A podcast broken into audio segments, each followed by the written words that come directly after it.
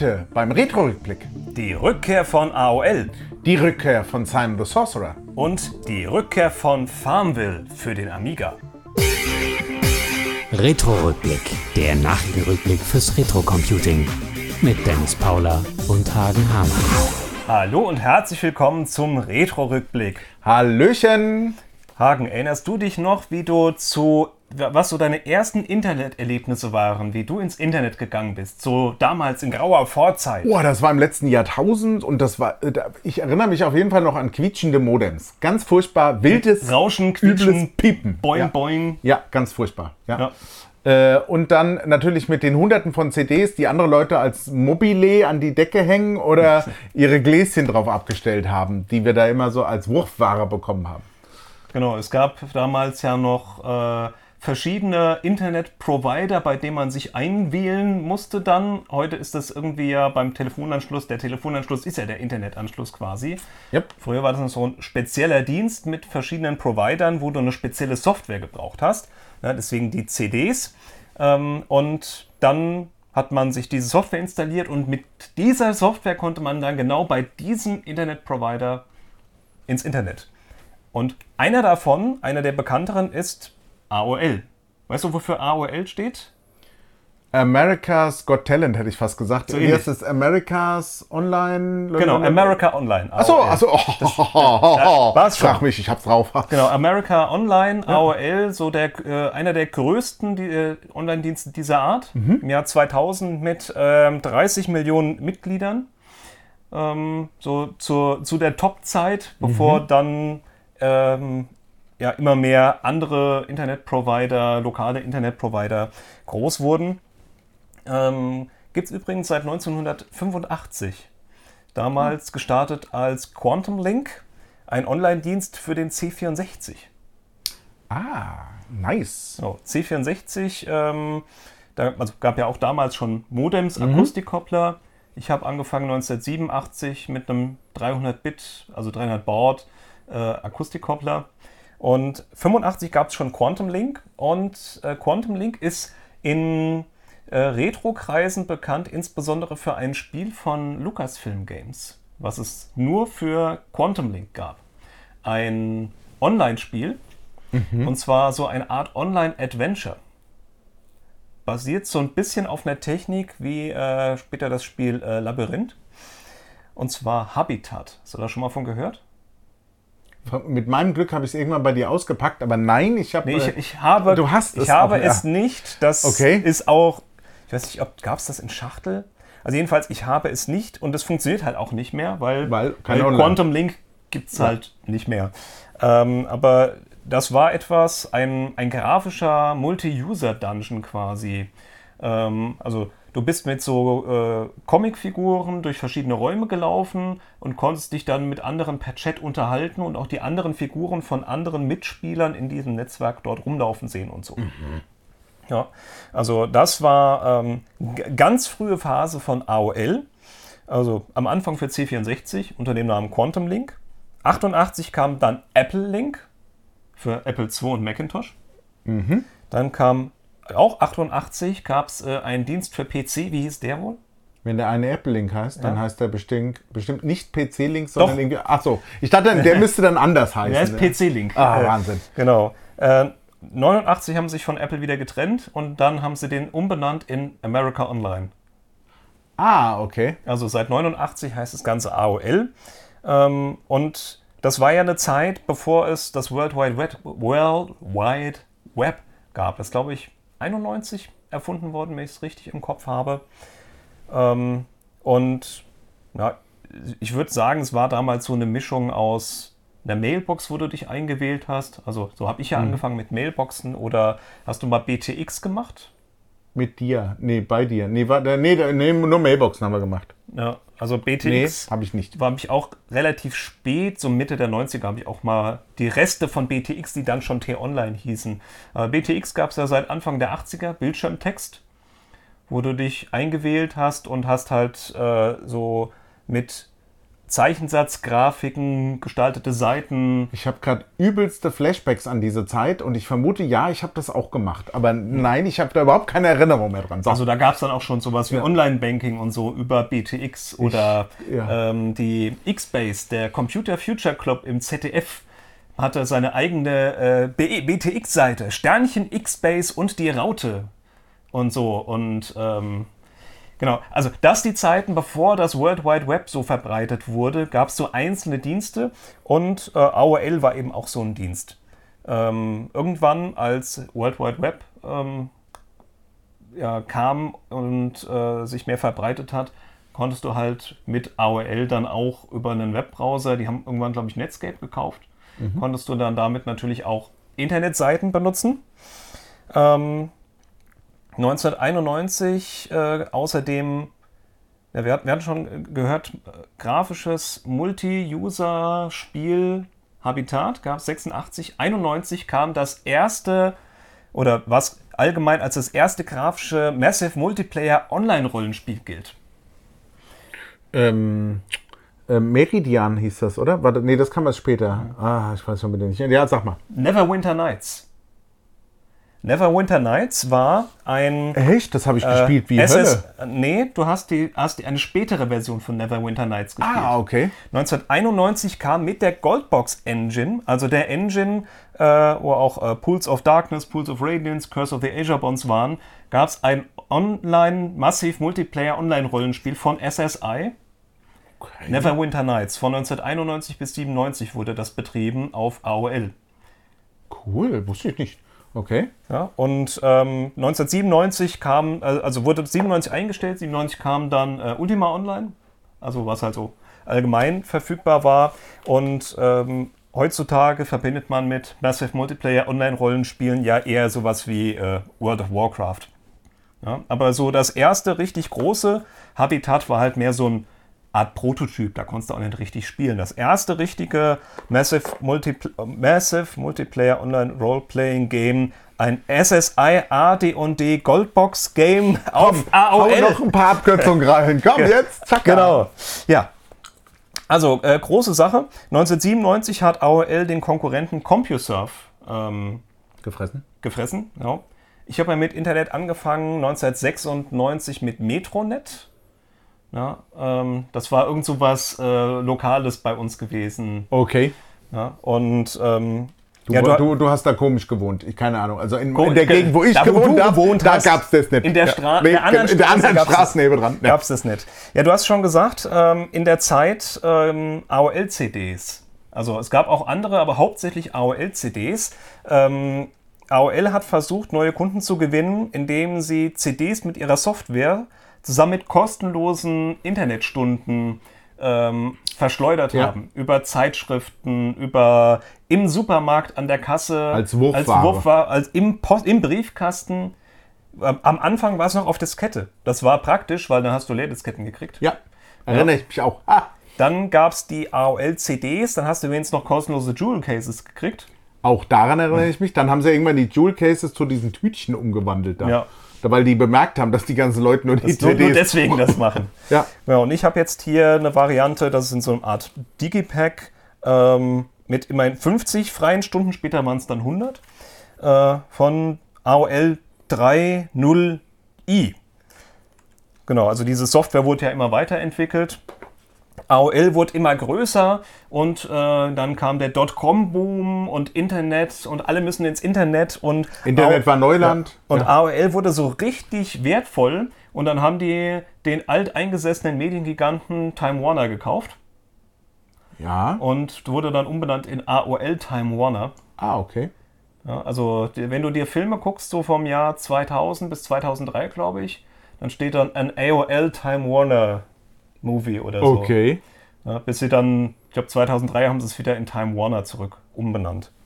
Ja, 2003 war auch ähm, das Jahr, in dem der Zwang für diesen AOL-Client fiel.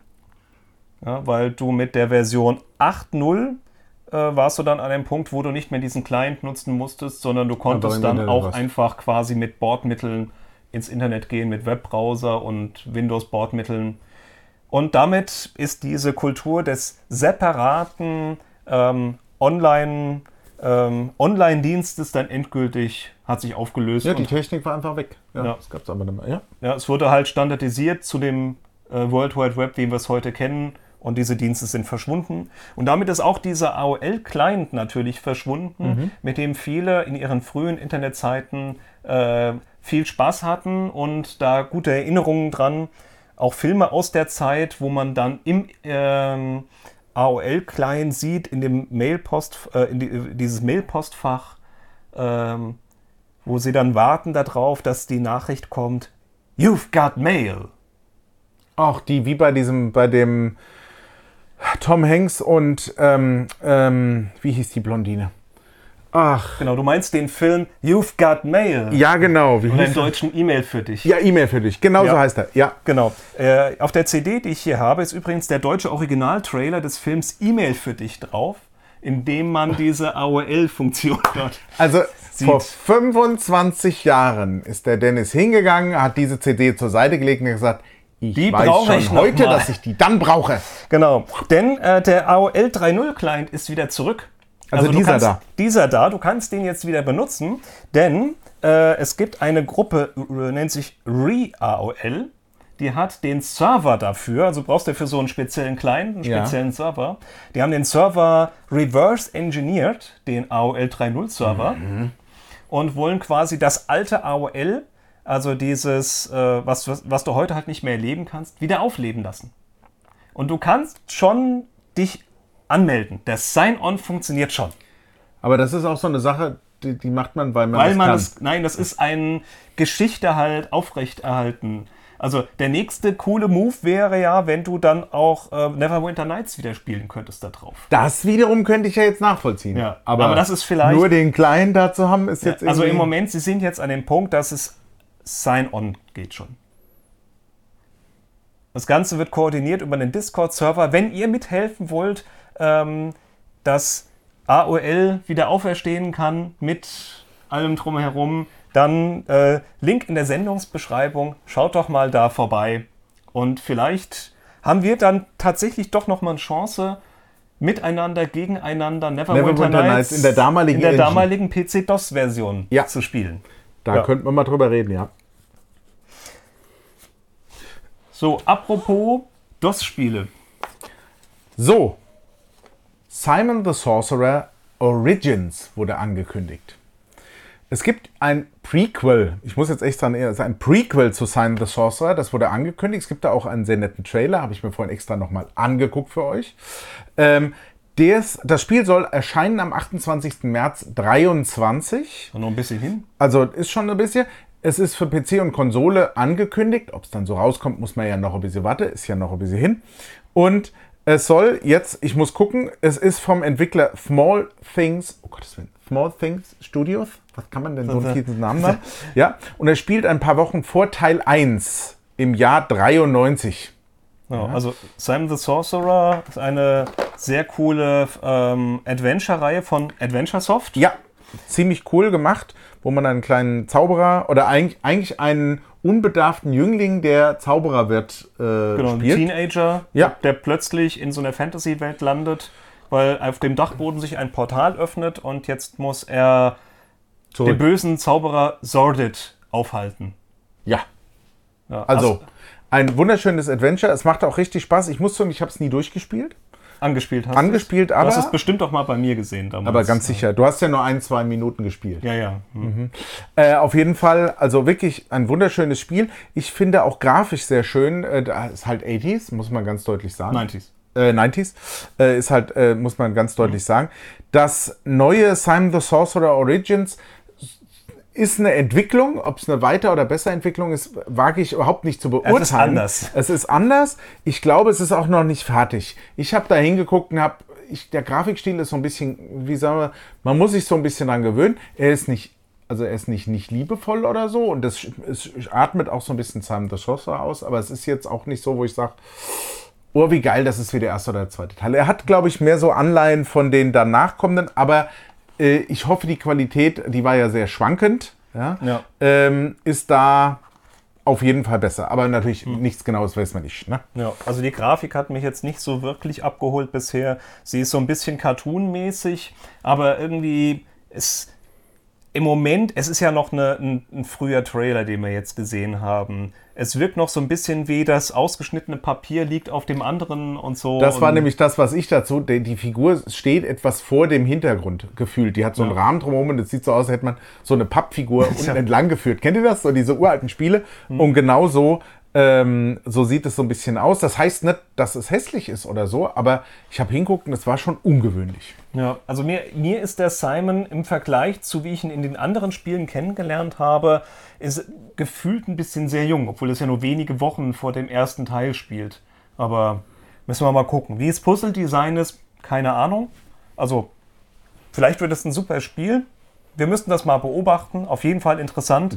Nachdem wir beim letzten Mal über Monkey Island gesprochen haben, kommt jetzt auch Simon the Sorcerer wieder.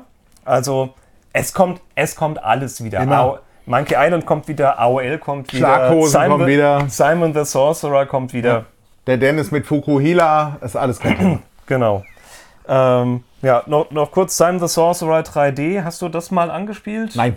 Das ist auch wirklich oberfurchtbar. Also, die Grafik war zum Davonlaufen und du musstest in dem ganzen Spiel nur laufen. Das war ein Walking Simulator quasi. Ja, aber das also, ist so ein Spiel, was bestimmt gut gealtert ist. Äh, ja, ähm, es ist heute genauso, so furchtbar, wie, genauso damals. furchtbar ja, wie damals. Das ist ja. doch herrlich. genau, der vierte und der fünfte Teil äh, kamen ja dann nicht mehr von Adventure Soft, äh, sondern von, äh, von Silver Style.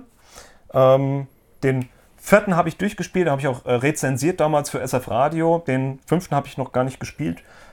Ist nicht ganz so genial wie die ersten beiden, aber solide. Also um Welten besser als der dritte Teil jedenfalls. Also sind wir mal gespannt, wie jetzt der sechste, also der nullte Teil quasi wird. Ja. Und wie das überhaupt dazu passt, dass er jetzt in der magischen Welt ist. Ein paar Obwohl Wochen, er gar noch nicht war. Ein paar Wochen bevor er in der magischen Welt das erste Mal war. Also machen wir, gibt es irgendwas mit Zeitreisen? Gibt es am Ende Brainwipe oder? Es gibt immer Zeitreisen, äh, Amnesie oder Aliens. Oder alles drei. Oder so ein Ork mit einer fetten Keule, der ihm einfach eine über die Rübe zieht. Wer hm. weiß es schon. Genau. Ja, also sind wir mal gespannt.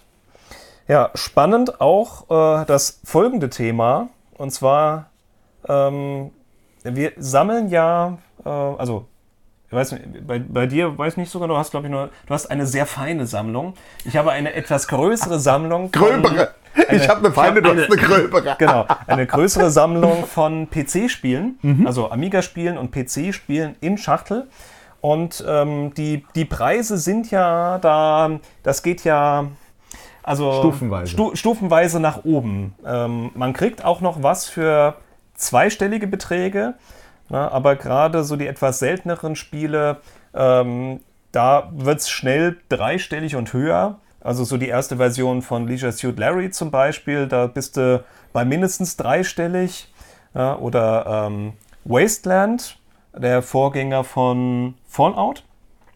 Sehr cooles Rollenspiel von Brian Fargo. Ähm, da ist man, glaube ich, so bei 200, 300 Euro inzwischen. Äh, ähnliches gilt für Murder on the Mississippi oder äh, frühe Ultima-Teile. Ich habe hier für den Amiga gab es Ultima 3. Ähm, habe ich auch noch halbwegs günstig bekommen, wird aber inzwischen auch so für 300, 400 Euro gehandelt. Genauso wie Moonstone. Ähm, auch ein ähm, Klassiker, schön brutal und blutig. Aber auch da musst du schon, also ich vermute, inzwischen sind wir bei 300 Euro aufwärts für das Spiel. Und das ist ja noch günstig im Vergleich zu den richtigen Raritäten. also so ganz alte PC-Spiele von Ende der 70er, Anfang der 80er. Da bist du locker dann auch vierstellig. Also wenn wir über so Spiele denken wie Ultima 1 und Ultima 2 oder äh, der Ultima-Vorgänger ähm, Akla, äh, Akalabeth. Ich kann es mir nicht merken. Akalabeth ist das äh, erste Spiel von ähm, ähm, Lord British, Richard Garriott, genau so heißt er. Ähm, Oder Mystery House, das erste Adventure von Roberta Williams Mhm. von 1979, 1980 kam das so heraus. Ähm, weißt du, wie die ersten PC-Spiele, wie die vertrieben wurden? Per Mundpropaganda. Ja, Also da per, per. Mail-Order, also konntest in Zeitschriften gab es Anzeigen und da gab es ja noch keine schönen Schachteln. Mhm. Ja, das kam mehr so aus dem Brettspielsegment, diese Pappschachteln. Mhm. Die ersten PC-Spiele wurden in einem Ziploc-Bag vertrieben. In der Plastiktüte. Also in der Plastiktüte halten, die man so äh, oben so zumachen kann. Und dann war da eine Diskette drin und eine Anleitung. Und ähm, genau, äh, wählen Sie. Äh, und ähm, die waren dann zum Teil halt auch schon ganz liebevoll gemacht, die Disketten und die Anleitung, aber sowas, was man halt auch noch in kleiner Auflage herstellen kann. So, und diese frühen, die sind halt sehr selten, weil sie auch per Hand in kleiner Auflage hergestellt wurden und deswegen entsprechend teuer. Das kann ich auch nachvollziehen, ich darf das ehrlich sagen. Ja. Also, wenn du halt was sehr Seltenes hast, was auch noch sehr alt ist, dann wird es halt irgendwann sehr teuer. Ja, und also es ist nicht ganz so absurd wie für, ein, für eines von ein paar Millionen Super Mario-Modulen äh, jetzt hier Mhm. Ja, ja. Millionen Euro. Hatten wir ja auch schon mal darüber gesprochen. Ja. Aber trotzdem, auch so, so alte Spiele, alte PC-Spiele werden inzwischen halt für auf jeden Fall vierstellige Beträge gehandelt. Ja, und ähm, das ist auch nichts, wenn du jetzt nicht sagst, Geld spielt keine Rolle, da kostet es, was es wolle, Geld spielt keine Rolex, dann überlegst du dir halt, halt sehr gut, ob du dir sowas kaufst oder ist dann das Kronjuwel der Sammlung, wenn man sowas hat. Umso ärgerlicher ist es, wenn dann irgendwann herauskommt, dass das eine Fälschung ist. Und genau das ist passiert. Äh, Es wurde ein großer Skandal aufge, äh, aufgedeckt mit Spielen, die einen Marktwert haben von in Summe über 100.000 Euro. Und ähm, ich will gar nicht so sehr in die Details, wer da wie schuld ist. Wir haben einen ähm, Artikel dazu verlinkt äh, in, der, in der Sendungsbeschreibung. Es gibt da Vorwürfe gegen einen Sammler, ähm, der äh, Sachen verkauft hat, über den auf, lass mich so ausdrücken, ähm, von dem, die diese Fälschungen gekauft haben. Ob er sie selbst hergestellt hat oder ob er selbst ein Opfer von anderen ist, die den über den Tisch gezogen haben, lassen wir andere entscheiden. Ähm, aber das ist natürlich heftig. ja. Ja, und ähm, das, um, um der, der Knaller ist noch, da ist ein Spiel dabei, was von Water Games.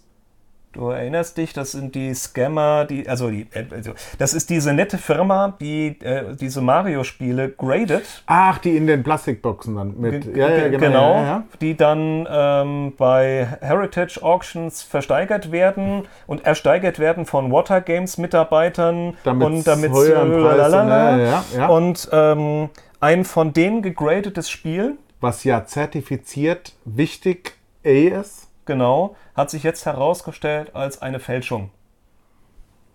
Das nenne ich Sicherheit. Das nenne ich zertifiziert. Ja, ähm, und wie, wie ist das aufgefallen? Fände ich ganz interessant. Also zum einen, ähm, also ein seltenes Spiel, wo man, ähm, habe jetzt den Namen gerade nicht parat, in dem Artikel ist das beschrieben. Frag Ich hatte, hatte noch nie, nee, anderes, ich hatte noch nie davon gehört, ähm, ist, ähm, war, war die Frage, ob es überhaupt irgendwie Originale noch gibt oder ob die alle vernichtet wurden. Und dann hat, äh, ist dieses Original aufgetaucht und dann äh, hat derjenige, der es gekauft hat, gesagt, okay, jetzt müssen wir gleich erstmal archivieren, hat, eine, ähm, hat die Diskette ausgelesen und hat festgestellt, auf der Diskette ist die gecrackte Version drauf, wo im Vorspann der Cracker-Name steht. Ja, super. Abzug in der B-Note. Also Ja. das war dann einfach äh, zu erkennen. Ähm, Das ist ja geil. Ja, bei einem anderen Spiel äh, war es war eine, eine, eine Apple-Diskette. Das Spiel ist 1980 erschienen und auf die, der Diskette von diesem Spiel war ein, eine Betriebssystem-Software von 1982 drauf. Die also zum Erscheinen des Spiels noch gar nicht, existierte. Ja, ist Ja. auch eher Abzüge in der B-Note. Ja, Ja. das kann man auch eher Ja. hinterfragen. Das, ja. Mhm. Und ähm, ja, dann kann man natürlich mit sowas wie einem Cryoflux, wo man ja ähm, auf wirklich ähm, Magnetebene, Magnetfeldebene ein Image von der Diskette macht, kann man das auch analysieren ähm, und dann Rückschlüsse ziehen, wie alt das ist und wie das beschrieben wurde und so. Ja, einfacher ist es noch bei den Etiketten. Ähm, es hat sich dann herausgestellt, die, die Etiketten sind halt früher gedruckt gewesen. Du hast ein weißes Etikett und dann wurde mit blauer Farbe drauf. So, und jetzt guckst du dir ein solches Etikett an und stellst fest, in dem weiß, warum sind denn da weiße und rote Punkte drin? Hm. Weil es halt auf einem Moderneren. modernen Drucker ausgedruckt wurde. Und wenn man unter der Lupe guckt, warum ist denn dieses Etikett, was mit einer Stanzvorlage ausgestanzt ist, mhm. Warum ist das nicht exakt rund, sondern so ein bisschen wie mit der Nagelschere ausgeschnitten? Ja. Ja, also man kann es nachvollziehen, wenn man weiß, nach was man sucht. ja. Also wenn man bereit ist, so viel Geld auszugeben, dann sollte man ganz genau hinschauen. Oder bei Ultima 2, glaube ich, war in die, in die Verpackung eine laufende Seriennummer eingeprägt. Mhm. Das lässt sich halt auch schwer fälschen. Also die haben schon sehr viel Aufwand gemacht dabei, aber halt ähm, noch, noch nicht so, dass man es nicht erkennen könnte. Das Problem ist, jetzt wird halt natürlich wieder darüber gesprochen, woran man das erkennt. Mhm. Und, Und, dann wissen die wissen auch, die was auch, man das erkennt, ja. Genau. Ja. Also. Wenn du die Zielgruppe bist für Spiele über 100.000, dann darf ich dir sagen, hol den Profi, der das genau untersucht. Ja, und nicht die, so eine nicht die, genau, nicht die, ich wollte es gerade sagen, nicht ja. die Hanne Bumble da, die aber nur selber Kohle machen wollen. Ja. Mhm. ja also, ähm, ja, wenn man so alte Spiele sammelt, passt genau auf. Leider, leider, auch in der Branche gibt es jetzt Fälschungen. Zu einem etwas angenehmeren Thema, nämlich zu etwas, worauf wir alle gewartet haben. Es gibt nämlich ein neues Spiel. Bald. Wir sind in der Entwicklung. Farmiga, der Farm-Simulator für Amiga. Der ist noch in Arbeit, frühe Version, haben wir uns schon mal angeguckt. Farmville für äh, auf Facebook äh, kennt ihr vielleicht noch, ne? Das dieses äh, Du musst äh, Hühner streicheln, um Eier zu bekommen, mit dem Ei irgendwie einen Kuchen backen und dann das zum. Du bist schon viel zu modern. Markt da, ach, das war ja auch alles. Ist ja, also wer Mobil, Mobile Games mag, dem sagt Farmville auf jeden Fall was. Ja, ich habe das nur einmal, ich fand, dass das Mobile Games kannst du mir. Ist egal. Ja, ich habe das, hab das gespielt, Farmville damals, als das rauskam. 2009 ist das ja erschienen. Ja, du warst und für nichts zu Ich habe das, das war damals bei uns voll der heiße Scheiß äh, und ähm, da ich weiß gar nicht, ging das mit Tieren? Ich erinnere mich nur noch, dass ich halt äh, Tomaten angebaut habe und du hast halt so äh, Felder bekommen und musstest dann Saatgut ausbringen und dann hat das gedauert, dann musstest du später gießen wiederkommen. Musste, ich, ne? Musste gießen oder dann mit dem Traktor irgendwas und du konntest halt echt Geld ausgeben für Werkzeuge oder für wenn du den rosa Traktor haben will, wolltest, dann musstest du 10 Euro ausgeben und so. Und Deswegen sage ich, ich bin volle Zielgruppe für so ein Ding. Voll, voll die ja. Zielgruppe. Schön Bauer. Genau. Deine rosa Frau das nicht gespielt? Doch, die hat bestimmt, hat die, aber die, Maren nee. hat das gespielt, ich habe das gespielt. Ja, nee. Und ja. ähm, also was, was ich, warum ich das tatsächlich eine ganze Zeit lang gerne gespielt habe, es ist halt so ein bisschen Grinden. Und das ist, Grinden ist ja durchaus entspannend. Du guckst mich an, Grinden sagt Ich kenne Grinden, aber ich fand es nie entspannt. Ich ja, fand es eher nervig, ist, ja. Es, es, ja, ist, halt, ist so. es ist halt, wer es mag, ja. Ja, es ist halt, wo man so ein bisschen schön monoton vor sich hinklicken kann. Mhm. Ja. Ähm, ja, das Farmville gibt es ja aber leider nicht mehr. Nee, ist raus, äh, weil Flash nicht mehr gibt. Also genau. Facebook Flash raus und damit Farmville 1 raus. Seit wann, Dennis? Seit, du hast es sogar aufgeschrieben, hier original 2020. Also es ist gerade ja. erst seit gestern. Genau, also Farmville 1 gibt es jetzt nicht mehr, ja. aber es gibt ja Farmville 2 und 3. Ja, da, man kann sich ja so helfen. Ja. So. Äh, genau. Es ist jetzt für den Amiga auf jeden Fall in Entwicklung. Das heißt Famiga. Ich muss zugeben, also der Dennis hat, während ich es mir angeguckt habe, hat er ich bestimmt zehnmal gesagt, es ist eine frühe Version Hagen. Ja. Und ich so, ja, aber es ist schon sehr hässlich. Nein, es ist einfach eine frühe es ist Version. Halt noch nicht fertig. Ja, aber man, man, spielerisch ist das, es ist eine frühe Version. Außerdem also, Farmville war halt auch nicht so sonderlich aufregend. Also man darf das jetzt nicht mit Harvest Moon vergleichen oder sowas, wo du halt wirklich äh, das Ganze ähm, sehr ausgefeilt hast, sondern es ist halt relativ stupide. Und sagen wir mal, die, auch wenn es eine frühe Version ist, die Farmville-Vibes kommen schon etwas rüber und mal gucken, wie weit das noch geht. Ähm, gut, ob wir jetzt auf Farmville auf dem Amiga gewartet haben, ich weiß es nicht. aber ich finde es interessant, wenn solche Spielkonzepte dann ist jetzt auch mal auf doch unseren nach, Lieblingscomputer nach 25 schaffen. Jahren auch mal rüberkommen. Ja. Äh, also ich muss zugeben, ich, wie gesagt, Du es wartest ist eine frühe. Version. Ich habe nicht drauf gewartet, ich habe es mir angeguckt. Ich fand es hässlich, stupide und nicht so direkt meins. Aber es wird seine Zielgruppe finden und ich glaube, es ist was in der Entwicklung. Das finde ich jetzt auch mal erwähnenswert und bemerkenswert. Und äh, ich lasse mich aber auch immer gerne positiv überraschen. Also vielleicht Ja. kommt es ja noch, wenn er eine fortgeschrittene Version hat, ist es dann vielleicht auch irgendwie hübscher. Genau, ich werde es mal weiter beobachten und wenn wir irgendwann, wenn es soweit ist und ich äh, Hagen begeistern konnte, dass er es jetzt doch cool findet, dann äh, stellen wir es euch nochmal vor. Ja.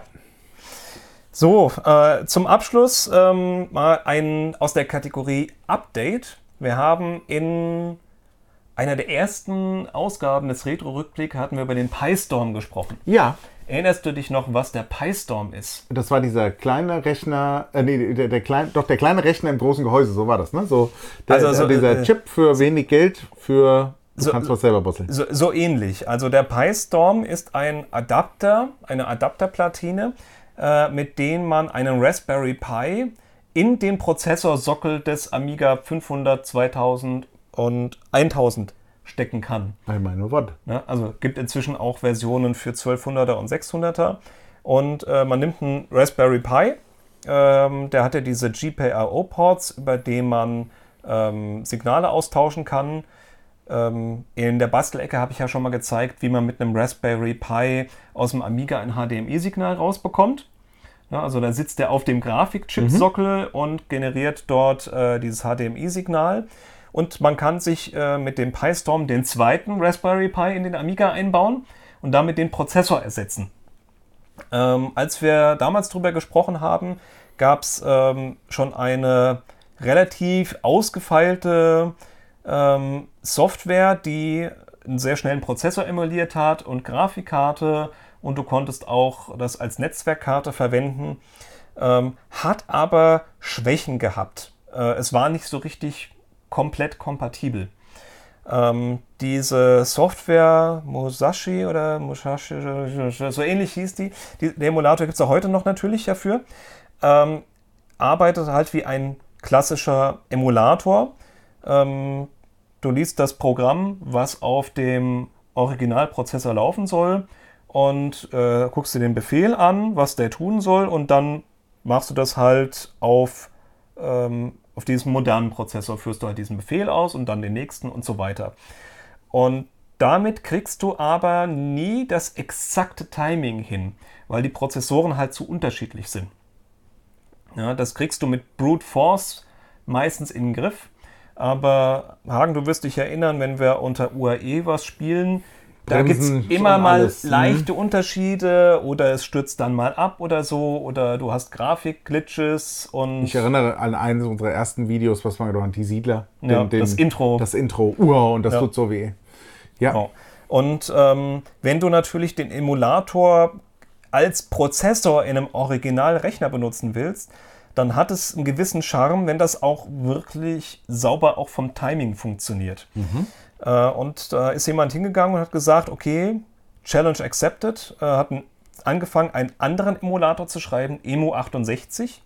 Und die Besonderheit von diesem Emulator ist, dass der ähm, versucht, Befehle so zu übersetzen, ähm, dass quasi native ARM-Befehle daraus werden. Ja, also das heißt, ähm, du hast einen 68.000er Befehl und der wird nicht irgendwie auf dem Prozessor ausgeführt, sondern so, dass die, ähm, die Anzahl von Taktzyklen, die dafür gebraucht werden, dass das, Nahe den- dass das nahe dem kommt, wie es auf dem ARM ausgeführt wird.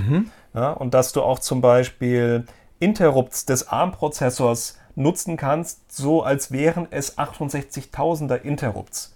Also Prozessor-Interrupts sind etwas, mit denen du halt den äh, Aktionen in dem Rechner steuern kannst. Und auch da, damit das gut funktioniert, ist das Timing sehr wichtig. Und da wir hier die, das Original-Chipset verwenden, die Custom-Chips, ist es umso wichtiger, dass die gut miteinander vom Timing her zusammenspielen. Das Emo 68 ist da schon ziemlich gut, hat aber noch so ein bisschen Schwierigkeiten gehabt, ist halt noch nicht final fertig. Und es gab so ein paar Bugs, an denen der Entwickler jetzt ein Jahr lang rumgebastelt hat. Und im Mai kam jetzt die frohe Kunde, er hat die äh, FPU-Fehler gefunden, also in der, äh, im Mathe-Co-Prozessor. Ähm, die Fehler, die da drin waren, zwar ein Copy-Paste-Fehler, wo er halt ein Jahr gebraucht hat, um den zu finden. So ist das halt manchmal. Aber beim Programmieren ging es schneller, ja, das ist schon gut, ja. ja. Und, ähm, außer, und er hat noch äh, Interrupt-Behandlung gefixt. Und das sorgt jetzt dafür, dass die Kompatibilität massiv viel besser geworden ist. Mhm. Ja, also ähm, es gibt so Demos, die den, den Mathe-Co-Prozessor verwenden, die laufen jetzt sauber Quake 1 und 2 laufen sauber da drauf.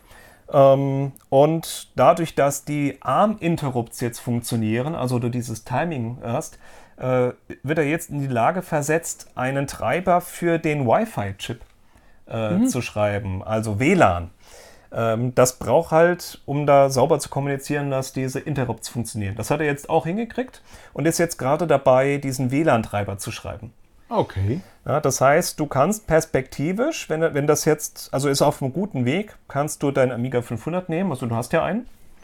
Ja, nimmst Netzwerkklinken, wenn es gut geht. Ja, also du nimmst dann halt den Prozessor raus, steckst diesen Adapter ja. rein und den Raspberry Pi drauf. Dann hast du einen der schnellsten Prozessoren überhaupt, mhm. äh, Grafikkarte und WLAN und hast äh, einen Rechner. Also, also und, Rechner war ja schon immer, aber du weißt, was ich meine. Hast und hast auf jeden Fall den massiv ja. aufgerüstet und das zu überschaubarem Preis. Gut, aktuell sind die Raspberries gerade ein bisschen teuer wegen Teilemangel. Sind die über 100 mittlerweile gegangen? Weil die waren wenn ja, du sie halt kriegst, ist ja, halt das, das, ist so, das Problem. Ja. Aber normalerweise kriegst du den äh, Pi Store mit einem Raspberry Pi in Summe für unter 100 Euro. Mhm.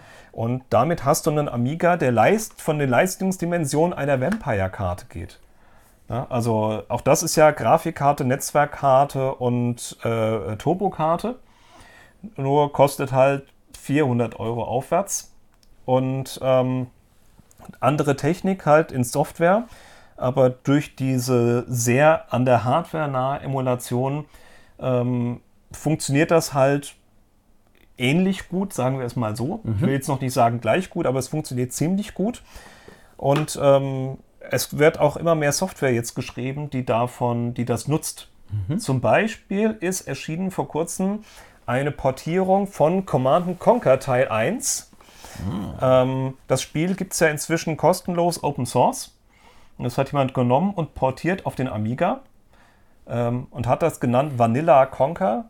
Warum auch immer, aber jedenfalls Command Conquer 1 für den Amiga. Kannst du aber auf einem Amiga eigentlich gar nicht laufen lassen, weil es zu langsam ist. Es braucht eine Vampire-Karte oder einen PyStorm. Ja, und dann sehen wir schon, der PyStorm ist halt in der, mit der Software-Emulation schneller als der schnellste 68K-Prozessor, den es je in echt gegeben hat. Ah, ja. Ja, und kommt damit in Leistungsdimension einer Vampire-Karte. Und das heißt, Hagen, ich weiß, dass du gerne Command Conquer spielst. Und wenn du sowas in deinen Amiga 500 einbaust, dann kannst du auf deinem Amiga 500 Command Conquer spielen. Ich, soll ich dir mal was sagen? Also wir haben das nicht abgesprochen. Nicht, ich betone mhm. das, wir haben das nicht abgesprochen. Aber gestern habe ich mir mal erlaubt, das von mir gekaufte Re Remastered, Remastered anzuwerfen und die ersten drei Missionen von Command Conquer 1 zu spielen. Ja. Und aber nicht auf dem Amiga. Auf dem PC kaum spielbar war, sauschnell. Mhm. Ich habe dann irgendwann auf super langsam gestellt. Also insofern, das, was du sagst mit, wir wollen den Amiga schneller kriegen, damit es überhaupt spielbar wird, ist dann bei mir so. Du musst den PC mal langsamer machen, damit genau. es überhaupt spielbar ja. wird. Aber ist also nicht abgestimmt, aber Command Conquer ist einfach geil. Und wenn das eine Option ist, Chaka, dann ist das auch Amiga Live. Genau. Sozusagen. Ja. Also, PyStorm geht weiter, auch das werden wir weiter beobachten und wenn der Treiber dann tatsächlich funktioniert, und äh, dann werden wir das auch irgendwann mal selber ausprobieren und euch dann vorstellen. So, und damit sind wir auch mit der heutigen Retro-Rückblick-Folge soweit durch. Ja, wenn ihr, wie immer, wenn ihr Ergänzungen habt, Korrekturen, Fragen, dann schreibt entweder in die YouTube-Kommentare oder schreibt uns an info at virtualdimension.de eine Mail oder geht auf unseren Discord-Server unter discord.virtualdimension.de. Genau. Also, schaut auf unserem Discord-Server vorbei ähm, und äh, schreibt in den Kanal Feedback oder wo auch, was auch immer ihr möchtet oder diskutiert mit den anderen äh, Retro-Interessierten, äh, die sich dort rumtreiben mit uns zusammen. Genau, die und anderen Irren, die sich die mit sich uns da, zusammen da, da rumtreiben. Genau. Ja. Und äh, wenn ihr ähm, Vorschläge habt für Themen, die wir hier mal behandeln sollen, dann geht da auf den Kanal Retro-Rückblick-Themen. Könnt ihr einen Link posten, dann schauen wir uns das an. Und vielleicht ist das Thema dann in der nächsten Ausgabe mit dabei. Ja, Nächste Ausgabe wird allerdings äh, ein ganz klein bisschen dauern. Wir gehen in die Sommerpause. Tada! Da. Also jetzt im Juli erstmal keine neue Folge. Sommerpause machen wir aber nicht ganz so kurz wie, nicht ganz so kurz wie die genau Winterpause. Wie, genau. Äh, nicht ganz so lang. Ja. Äh, das heißt, planmäßig sind wir im August dann wieder mit einer neuen Folge für euch da müssen jetzt auch mal das Sommerloch hier überwinden. Nachrichtenlage wird ja im Sommer auch immer etwas Wir wollen euch ja auch News irgendwie bieten und ja. nicht hier, äh, es gibt noch ein viertes Farmville, was jetzt gleichzeitig entwickelt wird. Ihr siehst, der Hagen war richtig begeistert von dem Thema. Der hat, der hat ich war ja, ich habe ja gezweifelt, aber Hagen hat gesagt, hier, nee, ja. das ist so cool, das musst du mit in die ja. Sendung nehmen. Ja. Farmiga, ja. G genau. Ja, ja so. also ähm, äh, schreibt gerne Feedback zu den Themen von heute. Was ist euer ihr könnt auch mal angeben, ja, was ist euer teuerstes äh, Spiel, äh, PC-Spiel oder äh, Computerspiel, was ihr in der Sammlung habt? Ja, habt ihr eines ihr von den ganz frühen oder den, den Gianna Sisters? Ja, Gianna Sisters gehört ja auch zu den inzwischen Schweine. sehr, also wenn du sehr großes Glück hast, kriegst du es noch für dreistellig, aber Ihr fragt doch immer, warum spielt ihr nicht mal Giant Sisters? Das ist die Antwort. Ja, das, so viel Geld haben wir nicht. Das, und äh, wir ja. spielen ja nur Sachen, die wir im Original haben und Giant Sisters haben wir nicht.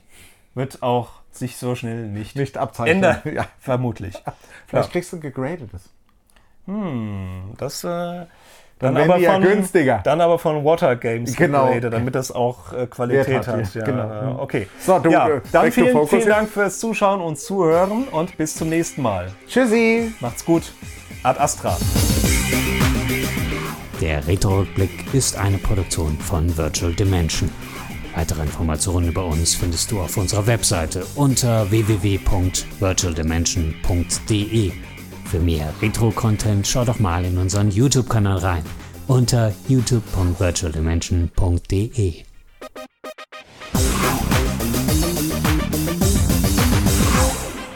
Eine Produktion aus dem Jahre 2022.